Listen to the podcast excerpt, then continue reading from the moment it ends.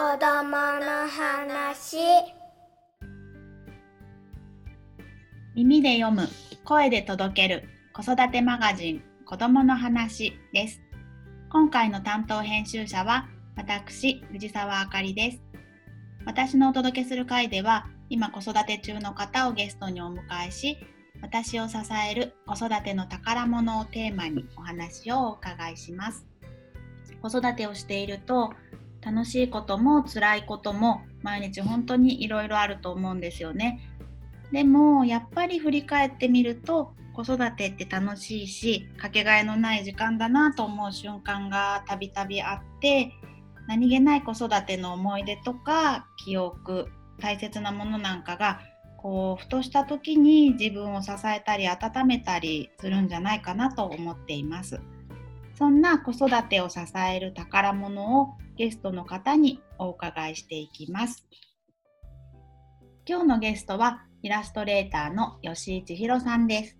吉井さんよろしくお願いします。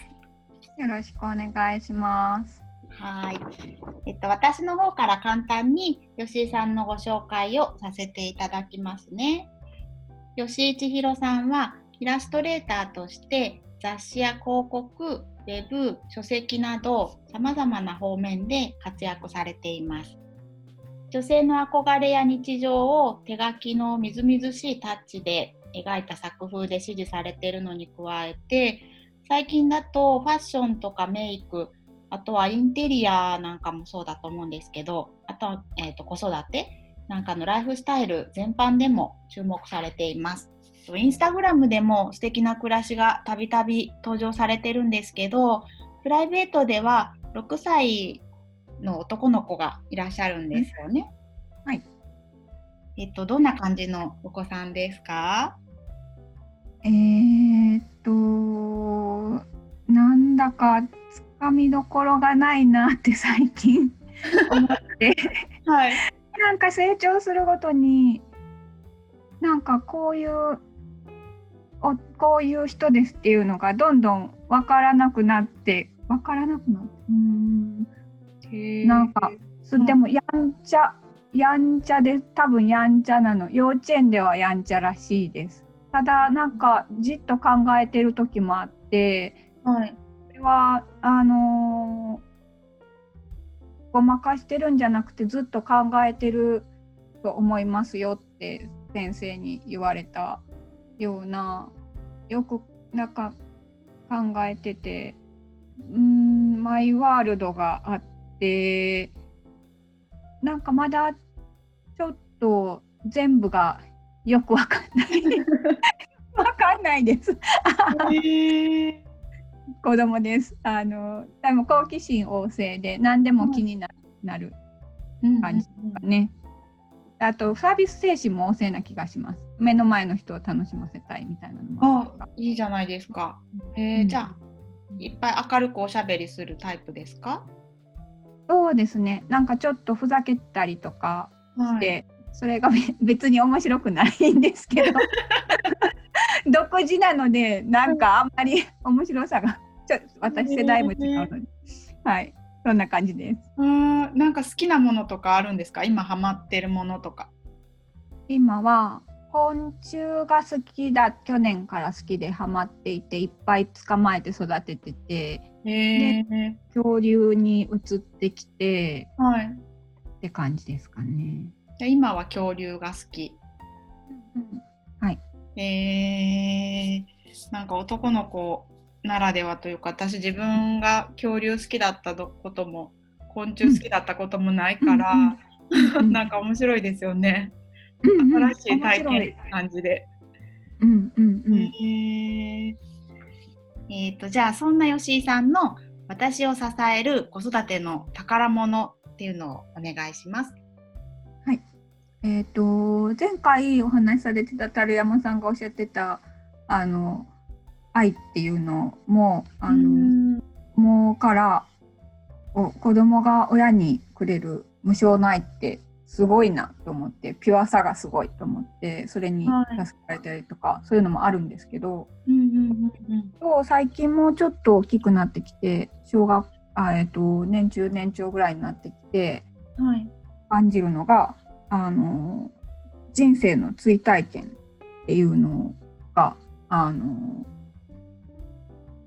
すごくあの貴重な経験をもらってるなと思います。人生の追体験っていうのは息子さんの成長を通じて、えーと、吉井さん自身がそのお子さんの体験を自分の体験として捉える、感じるってことですよね。うんうん、そうですね。うんうん、あの自分の人生を一通りあのこう40過ぎまで歩んできたんですけど自分の意思で、はい、それとは別に子供の人生をまたすごく一番近いあの場所から、うんうんうん、あのその人生のドラマを全部見れてるっていうのがすごく。あー。はははなんかこう自分の人生であってでもあ違う違う。自分の人生に近いところで自分の目線の近いところで見つつもなんかこう子供の人生はまた別の人生じゃないですか。なんかそういうのって近くで見ててどんな感じですか？またやっぱり違いますか？ご自身とは。そうですね。やっぱり基本的に別人格なのではい、なんかもっとこうしたら私ならこうするのにとかあるけど。そうじゃないそうじゃないし。でもそれって私が大人になってるからこうしたらいいのにって思うだけで。ああそうか。自分が子供の時とだったら何も考えないでやってるかもしれないんですけどそういうなんかその親の立場からまた見るっていうのもまた違うしなんかそうですね。そのとにかくその、うん、ドラマ。ドラマを見てる。そばで見てる。そしてなんか自分のように自分のことのように感じたりはい、悔しかったり嬉しかったりするっていうのが。うーん。うんうん。なんかあのあの打ち合わせの時に例えばリレーの選手アンカーに選ばれるか選ばれないかなんかその、うん。ねドキドキやきもき気持ちも近くで見てて、なんかこううん。歯がゆさもありとかね、うんうん。おっしゃってましたよね。うんうんうん。そうですね。うーんうんうんなんかでも、うんはい。がっかりさせたくないから言わなかったりとかもして、なんだろう、親を親をがっかりさせたくないから、あお子さんが、うんうんあったりとか。して、なんかそのまた複雑な、うん、ー。なんか小説うん、やっぱり生身の人生ってすごい分厚いなと思います。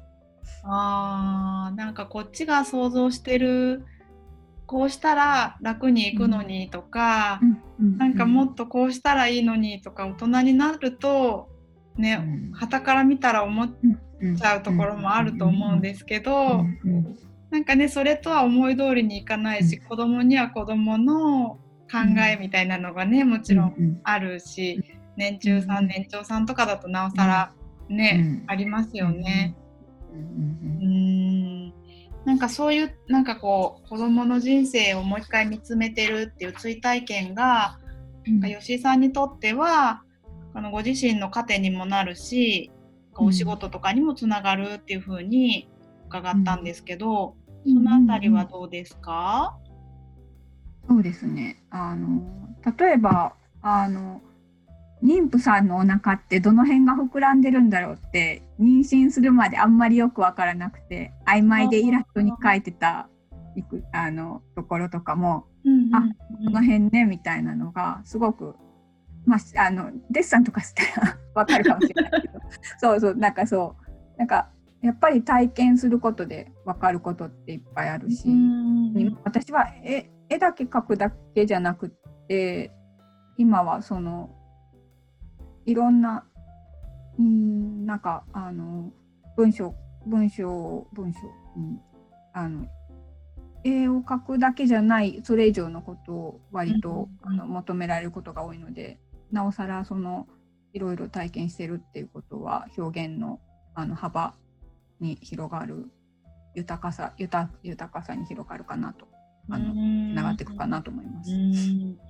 なんか絵絵,、ね、絵そのものも私ちょっと絵を描かないのであれですけど、なんかやっぱりこう知っていると知ってないととでは、ねうん。こう表現の幅がね絶対に違ってくるでしょうし、うん想像ではねカバーしきれない経験の厚みっていうのはいろいろあって、ね、なんかこう子育てって時間を重ねるごとにその経験の厚みがどんどんどんどん、うん。ね、増していくのかなっていう気はしますよね。うん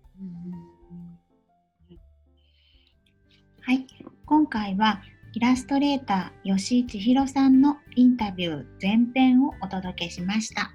後編は11月26日木曜日に配信予定です。どうぞお楽しみに。それではさようなら。